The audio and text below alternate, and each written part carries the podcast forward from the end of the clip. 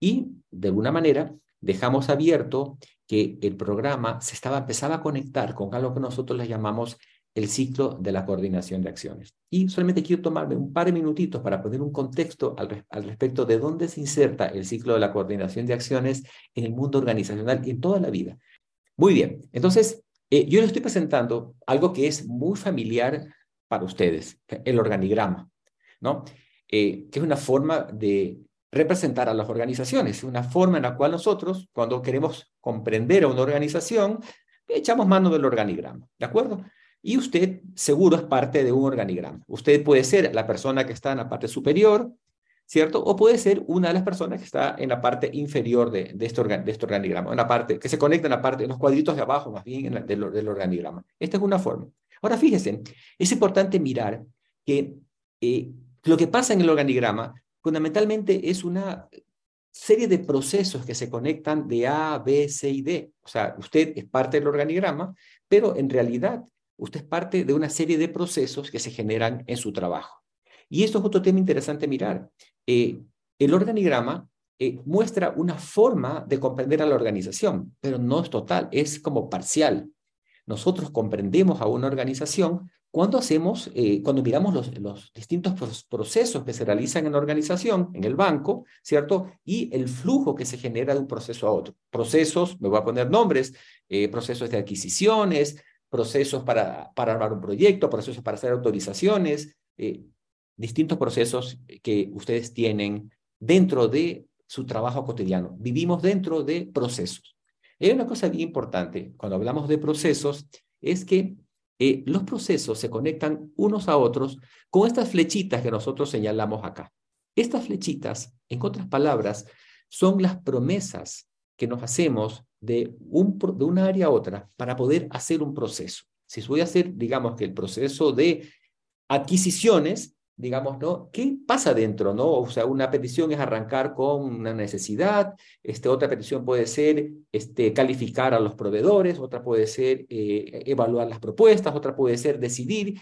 Bueno, en cada una de, de, los, de los procesos hay estas flechitas y estas flechitas son promesas peticiones, ofertas que nos hacemos entre unos y otros para poder completar aquel proceso. Y justamente es de esto que nos queremos hacer cargo, de estas flechitas que están aquí, ¿cierto? E inaugurando con ustedes, el, continuando con ustedes el ciclo de la coordinación de acciones. Eh, este ciclo, brevemente se los, voy a, se los voy a compartir, que están acá. No quiero que se asusten mucho con los datos, con la, imagen inicial que está allí. Lo que quiero decirles que estos dos ciclos arrancan el uno desde hacer una petición, que ya lo trabajamos en el, en el programa anterior, en el taller anterior, o arranca desde hacer una oferta. Pero es muy parecido el recorrido que vamos a hacer. Y lo que vamos a hacer en realidad es meternos en cada uno de estos cuadrantes, tomando como ejemplo, ¿cierto? Eh, si es que esto arranca desde una petición que yo quisiera hacer. Porque en el caso de que fuera una oferta, te quiero proponer algo, el ciclo es muy parecido, pero tiene un recorrido como en el sentido contrario a las manecillas del reloj. Entonces, vamos a meternos en cada uno de estos cuadritos, uno, dos, tres, cuatro, creación de contexto, negociación, realización y evaluación, a lo largo del día de hoy. Cada uno de estos cuadritos tiene que ver con conversaciones especiales que se realizan allá, con tipos distintos de conversaciones que se, se realizan en estos cuadrantes y que todas ellas las hemos trabajado en este programa, que ahora queremos como mostrarlas, cómo se aplican este ciclo completo. Y para ello... Hoy lo que vamos a, mostrar es el marco. vamos a mostrar estos dos mm, círculos que Farid nos acaba de entregar y lo que vamos a hacer es hacer una especie de doble clic en cada uno de los componentes que creemos que deben considerarse a la hora de construir una promesa. Lo hacemos desde el lado de una petición que tiene la misma estructura que una oferta. Eh, podemos hacer los puentes eh, y, operar en cualquiera de las dos dimensiones. Nos vamos a centrar en el territorio de las peticiones. En el taller anterior, con Farid, trabajamos detenidamente los 12 componentes que una petición necesita tener. ¿Se acuerdan? Qué pedir, a quién pedir, quién pide, el tiempo, la emocionalidad, fueron dos elementos que revisamos para ver qué contiene una petición. Ahora lo que vamos a hacer es jugar con eso, jugar con esa estructura y usarla en este círculo que llamamos eh, la estructura del ciclo de coordinación de acciones. La parte de la izquierda es una parte más desconocida, la llamamos el lado oscuro, eh, eh, que tiene que ver con la creación de contexto y todo lo que significa proceso de evaluación. El lado derecho es el más conocido, negociación y realización. Ahora me quiero concentrar en la primera parte. Todo lo que tiene que ver con la creación de contexto. Acuérdense, estamos en el mapa de armar una promesa. Armar una promesa y cumplirla. De eso se trata este círculo. Cómo armamos una promesa y finalmente la cumplimos. Y lo que vamos a ver son distintos ingredientes que nos parecen importantísimos considerar a la hora de tener una conversación, un acuerdo, un proceso con alguien para hacer que la promesa que estamos eh, tratando de construir finalmente devenga en un resultado, en un proceso, en algo que nos importa lograr. Creación de contexto. Es un tipo de conversación la creación de contexto es un tipo de conversación que habilita la posibilidad de hacer la petición que quiero hacer. Al final, cuando queremos hacer una petición, quiero pedir un vaso con agua, quiero pedir un informe del primer trimestre del año, cuando quiero pedir que un equipo de trabajo se comprometa en un proyecto para este año, si quiero pedir que mi equipo se la juegue en una acción que aun cuando es riesgosa, mi equipo va a hacerse cargo de los riesgos para lograr lo que quiero. O en el territorio de mi casa, pedir orden en una, en una pieza o pedir que alguien eh, cumpla una tarea doméstica que hace falta que se cumpla. Son distintas peticiones. Les pido a todos que se centren en una petición particular que suelen hacer y que recurrentemente les dicen que no. Que con frecuencia, cada vez que piden eso, la respuesta termina siendo un no.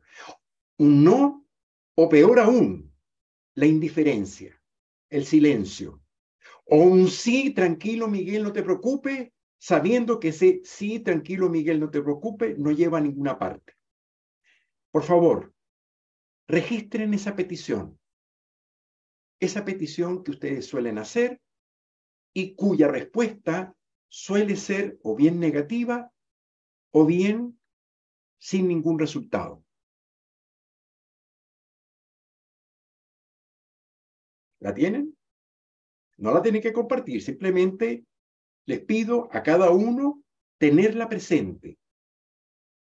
Porque probablemente, probablemente, en esa petición que suelen hacer, cuya respuesta aparece o bien en la indiferencia, en lo negativo, o en un resultado que no les gusta, piden una cosa y les llega frecuentemente otra distinta, pudiera ser en esa, en esa dinámica de ese tipo de peticiones inefectivas, con un resultado que no les satisface a ustedes, probablemente lo que está faltando es una creación de contexto distinta que habilite que la otra parte no solo cumpla, más importante, entienda lo que hace falta en la petición que está involucrada. La creación de contexto es un tipo de conversación que lo que hace es generar eh, la comprensión, generar la comprensión de lo que te quiero pedir para que cuando te lo pida, calce en el territorio de tus posibilidades y en el territorio de tus beneficios y, logros. Es decir, una vez que yo construyo la conversación de creación de contexto, al final, cuando articule la, la petición, la petición va a tener todo el sentido del mundo, dada la explicación previa que te he entregado para mostrarte la importancia de lo que te voy a pedir. La creación de contexto es una conversación compleja, delicada, que además está regida por un cierto tiempo de un sentido de oportunidad. Si me extiendo mucho rato, corro el riesgo de cansarte y de hacerte sospechar de lo que te quiero pedir. De hecho, si me extiendo, si me extiendo demasiado, probablemente el territorio de la confianza se vea comprometido. Pero, por otro lado, si, como suelo hacer en la corredera de la dinámica cotidiana del trabajo, suelo no hacer ningún contexto y pido lo que pido sin explicación, sin mostrar los por qué, los para qué, los para dónde, las dimensiones, las posibilidades, los riesgos, probablemente también va a ocurrir un efecto negativo al final. Cuidado, mucho tiempo genera desconfianza, poco tiempo genera incomprensión. O peor todavía, genera comprensiones obvias y en donde siete personas estamos en una reunión, se explica lo que hay que explicar, pido lo que tengo que pedir y pregunto, ¿entendieron? Todos dicen que sí y todos de buena fe salen a cumplir lo que les he pedido sin que haya un proceso de conversación, de comprensión de aquello que pedí para que efectivamente se convierta en resultados en el marco de todo, de lo que todos estamos esperando. La creación de contexto es una conversación que tiene al menos cuatro elementos que nos parece importante destacar. Comenzando, comenzamos por una inquietud. Algo me hace falta para la semana que viene, la reunión del directorio que viene la semana que viene, necesito cuatro datos que son fundamentales. Y voy donde Abelardo, donde Amanda, donde Hugo y donde Haroldo, y le digo a cada uno la inquietud que tengo. La semana que viene tenemos esta reunión de directorio y ustedes tienen los datos que hace falta para el informe que el lunes tengo que tener ya listo para el miércoles mostrarlo y entregarlo en la reunión les pido entonces a Hugo, Amanda, Abelardo y Haroldo, les pido los datos que ellos tienen, que ellos han procesado, para poder yo tenerlos como el insumo que necesito. Pero antes de pedirle, les muestro, les digo, mira, vamos a esto, nos estamos jugando la identidad pública de la división donde estamos, de nuestro departamento. Nuestra área depende de lograr mostrar lo que queremos hacer, para obtener los presupuestos o las aprobaciones que desde arriba necesitamos para cumplir las metas de este, este primer semestre del año. Mostrar la inquietud, mostrar lo que me anima, la letra chica, mostrarla, contarla, darse el tiempo de decirles, miren lo que va a pasar si los datos que entregamos no son fidedignos, los datos que entregamos no corresponden, o al final terminan cuestionando el informe que queremos presentar. Vamos a quedar muy mal. Y no solo vamos a quedar mal, probablemente el gran proyecto en el que estamos metidos no va a quedar en la visibilidad y privilegio que necesitamos que ocurra. Muestro mi inquietud. Y también me doy el tiempo de escuchar la inquietud de cada uno, de Amanda, de Abelardo, de Haroldo, les pregunto cómo están, cómo está la carga de trabajo. ¿Ustedes creen que el fin de semana pudieran dedicar un rato para terminar de redondear lo que haya que hacer? Les pregunto, indago, ¿dónde están? ¿Cómo están? ¿Cómo está la carga de trabajo? ¿Cómo están sus equipos? ¿Cómo se están sintiendo ustedes? Porque al final lo que necesito para el lunes es tan importante que también no solo necesito mostrar mi inquietud, necesito saber dónde están parados mis integrantes de mi equipo para ver en dónde finalmente podemos hacer lo que debemos hacer. Ojo, cuidado, si yo lo que necesito pedir es un vaso con agua, nada, se lo pido a quien corresponda y tal vez no necesito explicar, mira, el, eh, necesito, eh, ¿cómo se llama? Tener un, flujo de hidratación que corresponde con un porcentaje que el médico... No, es un vaso con agua. No necesito dar mucho contexto. Por eso esto es muy situacional. Depende de la circunstancia, depende de la importancia de lo que voy a pedir. Si voy a pedir un café, eh, tal vez lo que acote es, por favor, sin azúcar eh, y tres cuartos de taza a lo más, es decir, condiciones de satisfacción. Pero no tengo que estar explicando por qué mi cuerpo a las 3 de la tarde, a las 2 de la tarde, requiere cafeína para poder seguir funcionando en el transcurso de la tarde. O sea, hay momentos en donde esto opera desde las obviedades. Y si yo le pido a Carolina, eh, por favor, tráeme un café, la semana que viene, miércoles la semana que viene, se va a aparecer Carolina. Ah, mira, por cierto, aquí está el café que me pediste. Obvio que si le pido un café, el café viene ahora. Entonces, quiero decir, esto de mostrar inquietudes y de indagar por las inquietudes eh, tiene mucho que ver con la importancia de la petición que quiero hacer.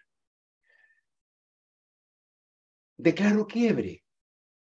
Es decir, a ver, miren lo que puede pasar si no cumplimos, miren los riesgos que estamos corriendo, o les muestro la urgencia de en donde estamos parados para obtener el resultado que queremos obtener. Y después que tengo todo ese clima, y un clima en donde además emocionalmente me he dado la tarea de hacer que mi equipo sienta que es parte de esto. Es decir, nos estamos jugando la suerte de todo el área que nos toca dirigir. Y en tanto que tenemos un liderazgo comprometido, en tanto que tenemos declaraciones hechas, en donde hay expectativas de nuestros clientes en relación a todo lo que estamos haciendo, hemos generado a través de una gran cadena de publicidad una gran expectativa por lo que viene lo que necesitamos que ocurra la semana que viene tiene que estar muy bien organizado. Inquietudes.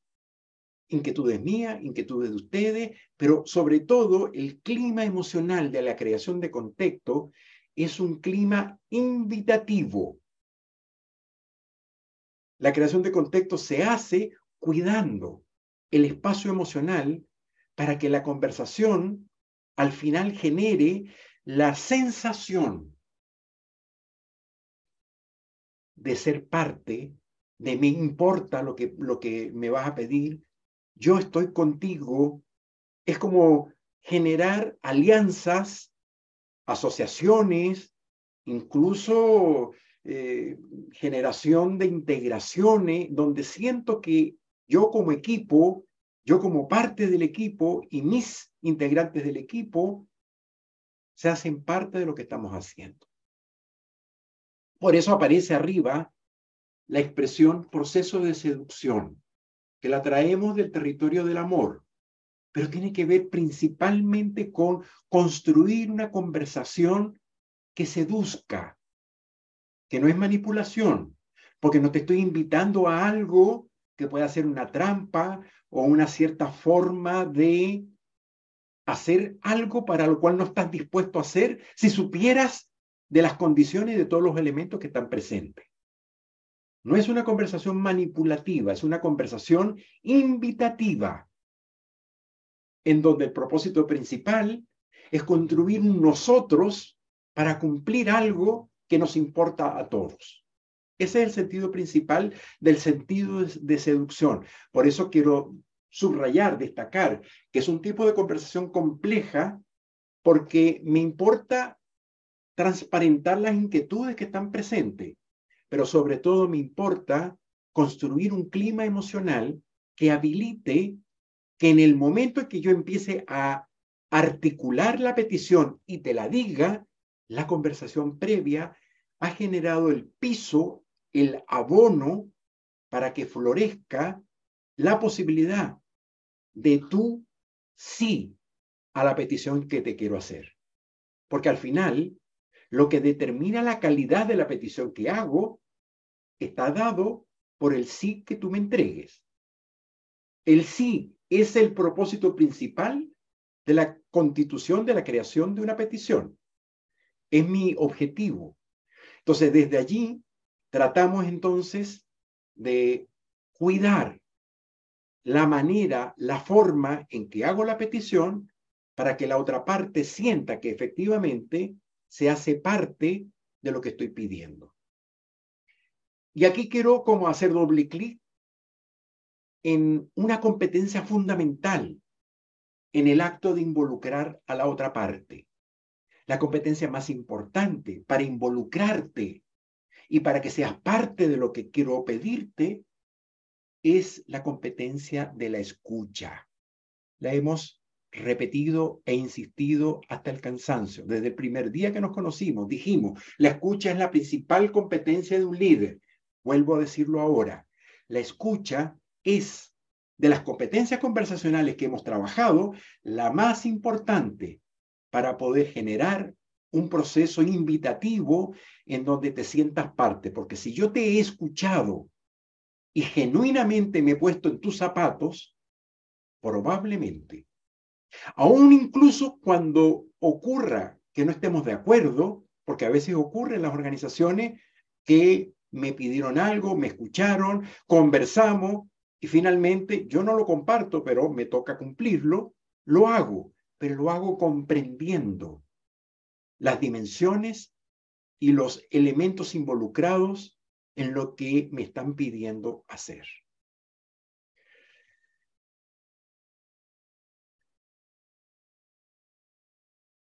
Hay un momento, un momento, yo lo podemos llamar, es como la, conversación de creación de contexto, decía, no puede ser ni muy larga ni muy corta. No hay receta. No hay receta, o sea, no hay un, un termómetro que me diga, ok, ya, listo, ya fueron tres minutos de creación de contexto, fueron siete minutos de creación de contexto, catorce minutos, no, no hay, no hay una receta, no hay una fórmula. Es intuitivo y es una sensación que solo ocurre como propiedad emergente de la genuina escucha que ocurre en la conversación. Eso es lo que lo hace complejo. Los griegos tenían dos dioses para marcar los tiempos. Uno es el tiempo que está aquí, que, es el tiempo que me queda a mí más o menos para terminar la exposición. Tiempo cronos. Todos lo tenemos. Pero los griegos tenían otro dios. Es un dios muy interesante, lo pueden buscar por Google. Era o es el dios Kairos. Y el dios Kairos es el Dios del tiempo oportuno. Así se define.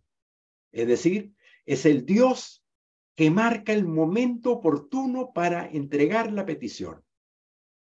Muchas gracias, Miguel. Entonces, Miguel trabajó esta parte inicial, que es poco usual, que nos cuesta, porque somos un mundo de acciones y vamos eh, como a, a la petición directa y a veces no nos queda tiempo, pero ya le hemos encontrado algunos bastantes oportunidades detrás de hacer el contexto.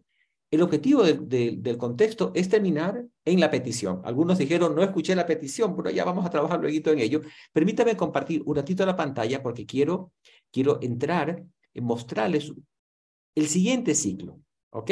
Entonces, este ciclo que Miguel los trajo termina en la petición. Luego de todo el contexto, arranca, termina una petición. ¿Qué viene a continuación de una petición? Y lo que nosotros llamamos la etapa de la negociación.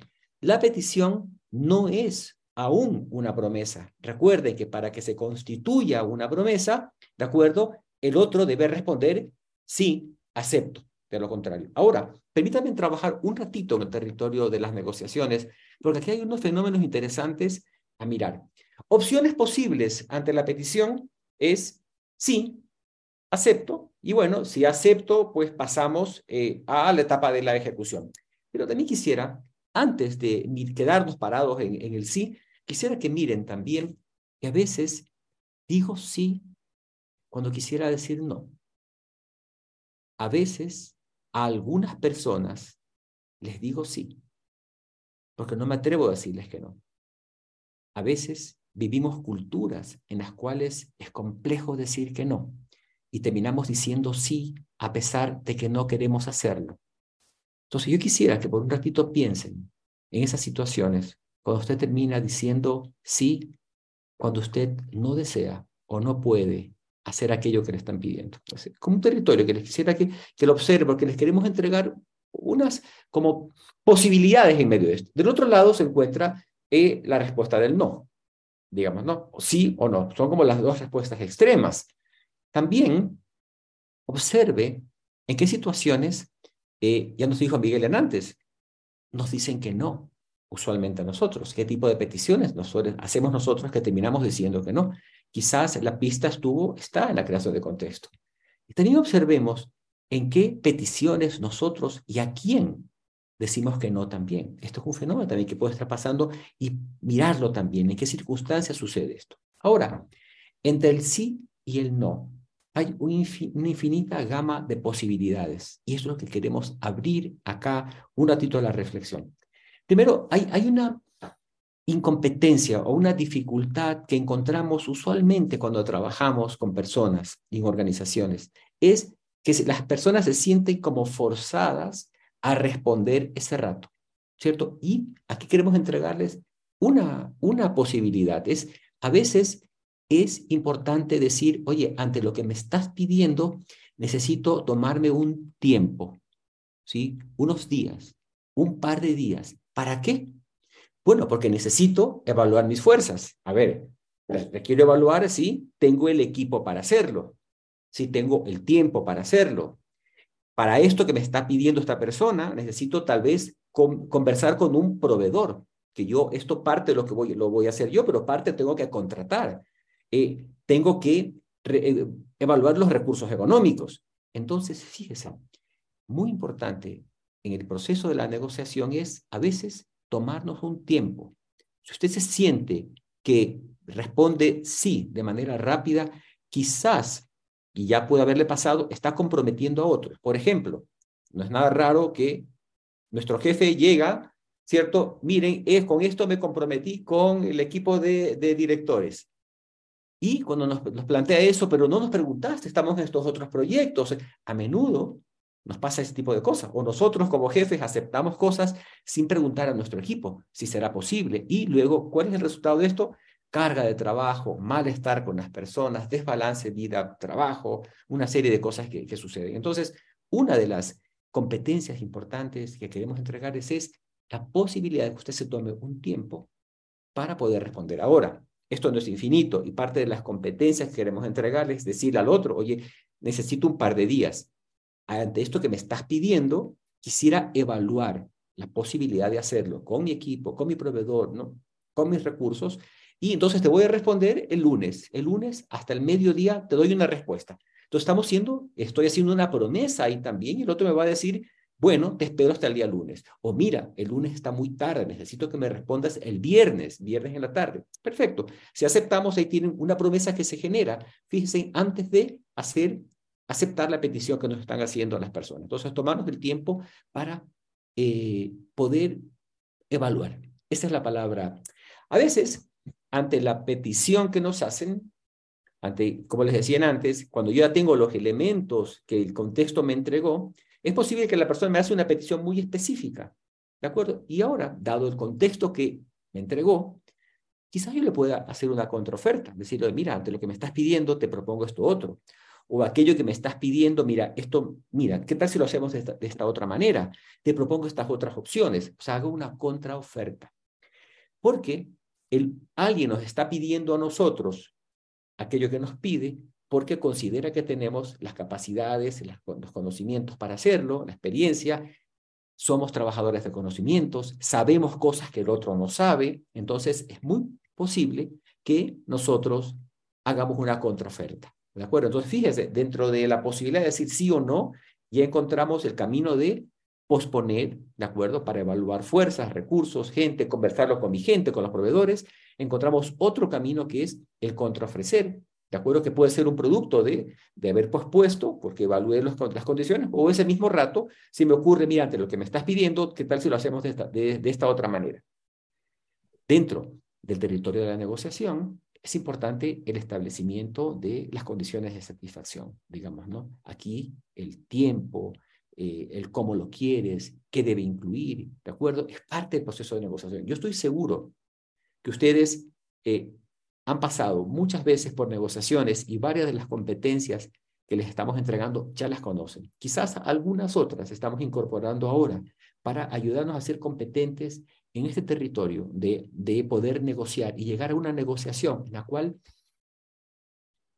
yo no sienta que, yo les dije que sí cuando debía decir que no. Sí, puede ser que haya circunstancias en las cuales nos vemos limitados y confrontados a hacerlo. Pero si eso ocurre de manera permanente, ¿cierto? Es importante evaluar el sistema, evaluar mi relación con otra persona, mi propia dignidad, ¿sí? Es importante evaluar esto que está sucediendo. Entonces, muy bien, Competencias dentro de la negociación, como ustedes ven, aquí la competencia fundamental, así como dentro del proceso de la generación de contexto, la escucha y la indagación son fundamentales. En la petición, una de las competencias claves son las proposiciones, ¿no? La, capacidad de hacer proposiciones poderosas acá. Y contraofrecer es una forma de hacer proposiciones. Posponer es una forma de hacer proposiciones también. Muy bien, el ciclo de la promesa termina, eh, perdón, el ciclo de la negociación termina en la promesa, en la declaración de aceptación. Bueno, si es no, pues no hay, no sigue el ciclo, pero si es sí, dado todo lo que hemos conversado antes, nosotros entramos ya, ya podemos decir, tenemos una promesa. Y a partir de aquí, una vez que tenemos la promesa, empiezan a sonar unos sonidos muy particulares.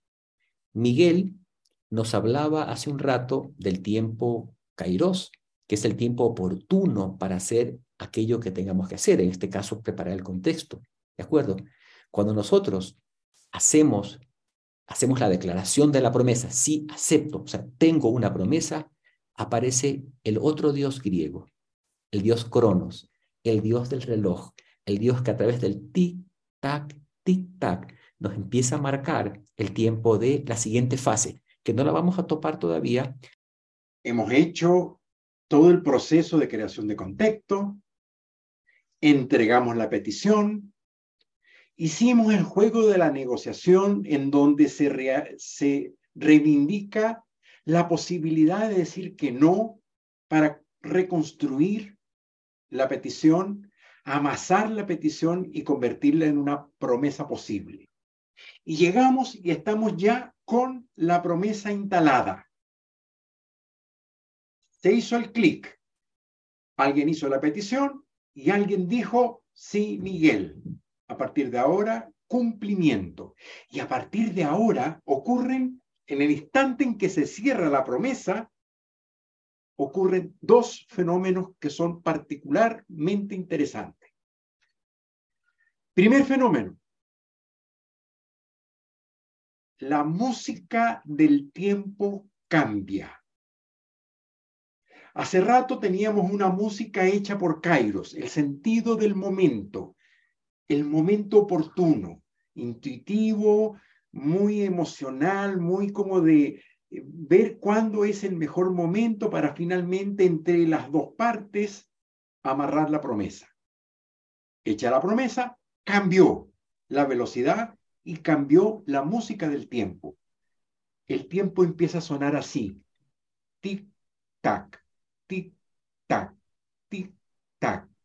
Porque a partir de que te digo que sí y la promesa se instala, el tiempo empieza a correr. Es para el miércoles al mediodía. Y es para el miércoles al mediodía que te tengo que entregar. Y empiezo yo entonces a correr. Hoy es jueves. Corro con mi equipo.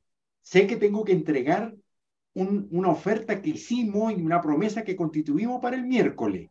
Y voy donde mi equipo y les digo, ok, este fin de semana necesito que nos instalemos el día sábado, eh, va a haber un bono extra, pero tenemos que trabajar viernes y sábado en esto. Y cuando llego a mi equipo, me consigo con el segundo fenómeno. Los monstruos que se aparecen cuando queremos garantizar el cumplimiento de una promesa. Lo llamamos las contingencias. Las contingencias son parte inherente al proceso de cumplimiento de cualquier proceso, de cualquier proyecto. Todo proyecto tiene contingencias, situaciones no previstas, situaciones en donde el diseño, el plan, el presupuesto estaba instalado de una cierta manera, voy a la realidad y me consigo situaciones que no tenía para nada pensadas que iban a ocurrir. Llego donde mi equipo y resulta ser que tres tenían vacaciones vencidas y me habían dicho, pero yo no me acordaba, que las vacaciones comenzaban este viernes y ya tienen pasajes comprados, compromisos familiares y se van. Se van el viernes a las 3 de la tarde, se van, se evaporan. Se, me quedo con la mitad del equipo. Primera contingencia. O resulta ser que me comprometo con un cliente importante sabiendo que para poderle cumplir tengo que ir con dos proveedores y voy donde los proveedores y resulta ser que los proveedores están en este momento con un envío gigantesco a China y no tienen cómo cumplir lo que yo esperaba que me cumplieran. Y quedo así, o sea, ¿qué hago? Contingencia. Le prometo a mi hijo que vamos a salir el fin de semana y el fin de semana viene mi jefe y me dice que tengo que trabajar. Y me explica todo lo que significa que no venga a trabajar. Contingencia. Las contingencias son parte de las decisiones, de la construcción de las promesas, de la ejecución de las promesas. Un líder necesita aprender no solo a diseñar, a planificar, a mirar estratégicamente, sino también cuando le toca ejecutar, aprender a gestionar el territorio de las contingencias para poder salir jugando y finalmente lograr el resultado que queremos. Hay una palabra que suele ser muy peyorativa en las organizaciones y particularmente en el mundo de la banca. Es una palabra que se las regalo. Se llama improvisación. El arte de la improvisación. ¿Qué significa improvisar? Operar en escenarios no previstos. Eso significa improvisar. Aprender a operar en escenarios no previstos.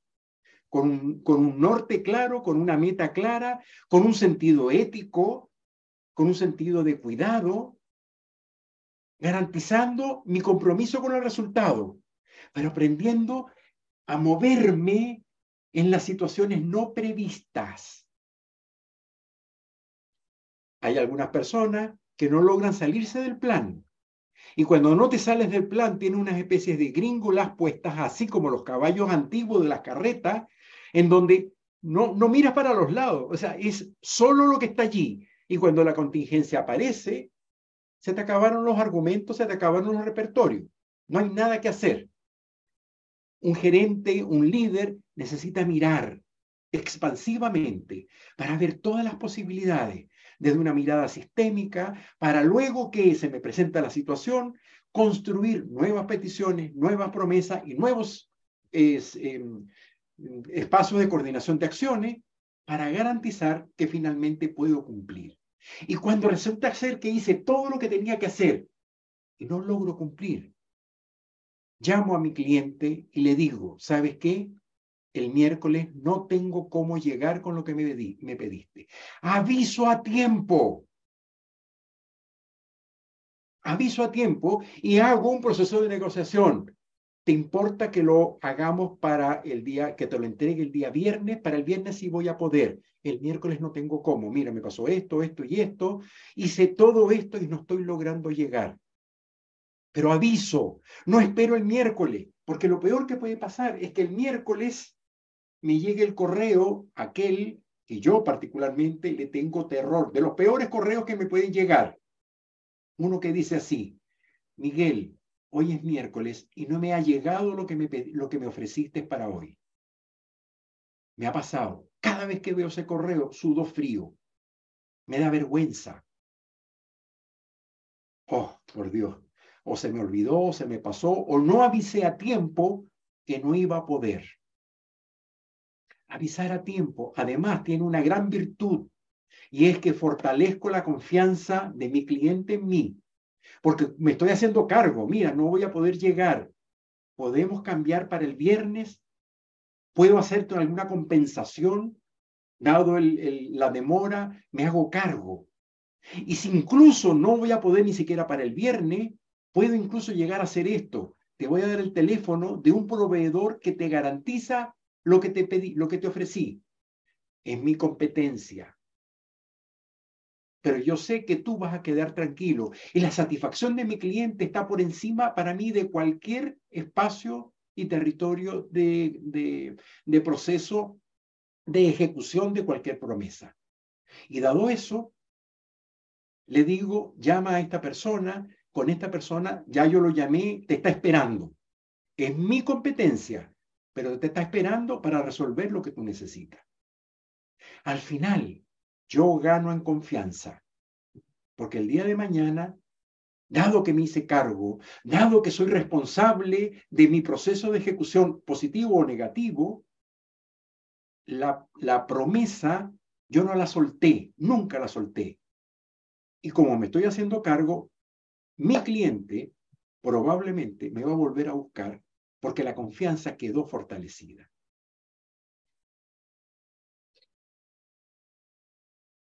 Aquí, aquí pusimos algunos de los elementos que yo les he contado. ¿sí? Eh, gestión de contingencia, hago seguimiento del proceso, si no puedo, cancelo y busco la manera entonces de compensar revoco también, que es una opción, y finalmente, luego que ya yo he cumplido y llegó el miércoles, declaro el cumplimiento. Llamo a Farid y le digo, Farid, listo, terminé. Eh, lo que me pediste está ya en tu buzón de correo, está ya en tu oficina, te lo mandé a tu casa, como sea. Farid, eh, ya cumplí con lo que me pediste. Se acabó el ciclo de coordinación de acciones, normalmente ahí se acaba, normalmente. Pero, y ustedes están en la banca, en la banca es importantísimo entrar en, las, en la cuarta fase. Por favor, muéstramela. La cuarta fase, nosotros la llamamos la fase de evaluación y es verificar que lo que entregué como producto efectivamente satisface lo que mi cliente me pidió. Y hago el siguiente ejercicio. Farid, te hice llegar lo que me pediste. Por favor, cuéntame qué te pareció. ¿Era lo que esperabas? ¿Era lo que estabas necesitando? ¿Se parece a lo que me pediste? Es decir, pido evaluación, pido el registro, no solo de que Farí me diga, sí, Miguel, ya lo recibí. ¿Cómo lo recibiste? ¿De qué forma te llegó? ¿Cumple con lo que tú esperabas? ¿Las expectativas que tenías quedaron satisfechas, sí o no? No espero a que Farid en algún momento me mande un correo me diga, Miguel, gracias, recibido, excelente lo que me mandaste, o me gustó lo que me mandaste, pero me faltó esto y esto otro. No espero. Yo pido, yo pregunto, indago. ¿Por qué? Porque al final, a quien le importa aprender, cambiar, mejorar, intervenir la manera como yo hago las cosas que hago, es a mí mismo. Soy yo el responsable de mi propio aprendizaje y por lo tanto cada vez que entrego una promesa, cada vez que cumplo algo que me pidieron, voy y verifico qué faltó, qué estuvo bien, qué estuvo mal hecho, qué, pudiéramos hacer distinto para alcanzar lo que efectivamente tú estabas necesitando. Los tiempos estuvieron bien, tal vez, tal vez no hicimos buena gestión del tiempo y si bien llegamos al miércoles, quedé con un equipo reventado o quedé con dolores en el camino y heridos en el camino porque en mi apuro me pegué tres o cuatro atropelladas de personas en el camino. Y tal vez hice algunos maltratos con tal de cumplir. Es decir, tal vez no hice buena gestión, tal vez sí bien el resultado fue bueno y Farid tiene una sonrisota contento de lo que le entregué, el costo fue demasiado brutal. Y tal vez tengo que cambiar mis procedimientos y mis maneras de hacer. Y eso lo voy a saber en tanto que Farid me muestre eh, su evaluación de lo que le entregué. En esa medida, en la medida en que yo pregunto por la forma, la calidad y el producto final e indago y pido evaluación, la innovación, la creatividad, la estructura de mejoramiento continuo de mi forma de hacer va a estar como parte de mi sello de liderazgo. Mi sello de liderazgo está marcado por mi capacidad de aprender permanentemente de todo aquello que hago. Y la herramienta más importante para aprender de las cosas que hago es pedir evaluación. No esperar que me llegue. Pido, pido la evaluación. Y esto es un detalle fundamental en el territorio del liderazgo. Hay un espacio que por hoy lo vamos a dejar en suspenso, pero queremos declararlo. El ciclo de coordinación completo nos muestra un proceso para cumplir promesa, pero a veces ocurre que a pesar de que hacemos todo lo que hacemos, lo que pedimos nunca nos llega o nos llega algo completamente distinto. Puede ser que hayamos equivocado la manera de hacer contexto, tal vez no negociamos bien, tal vez las condiciones de satisfacción no eran las mejores, tal vez no hicimos seguimiento adecuado, no sé, distintas razones pueden estar presentes, pero que al final no nos llega lo que esperábamos.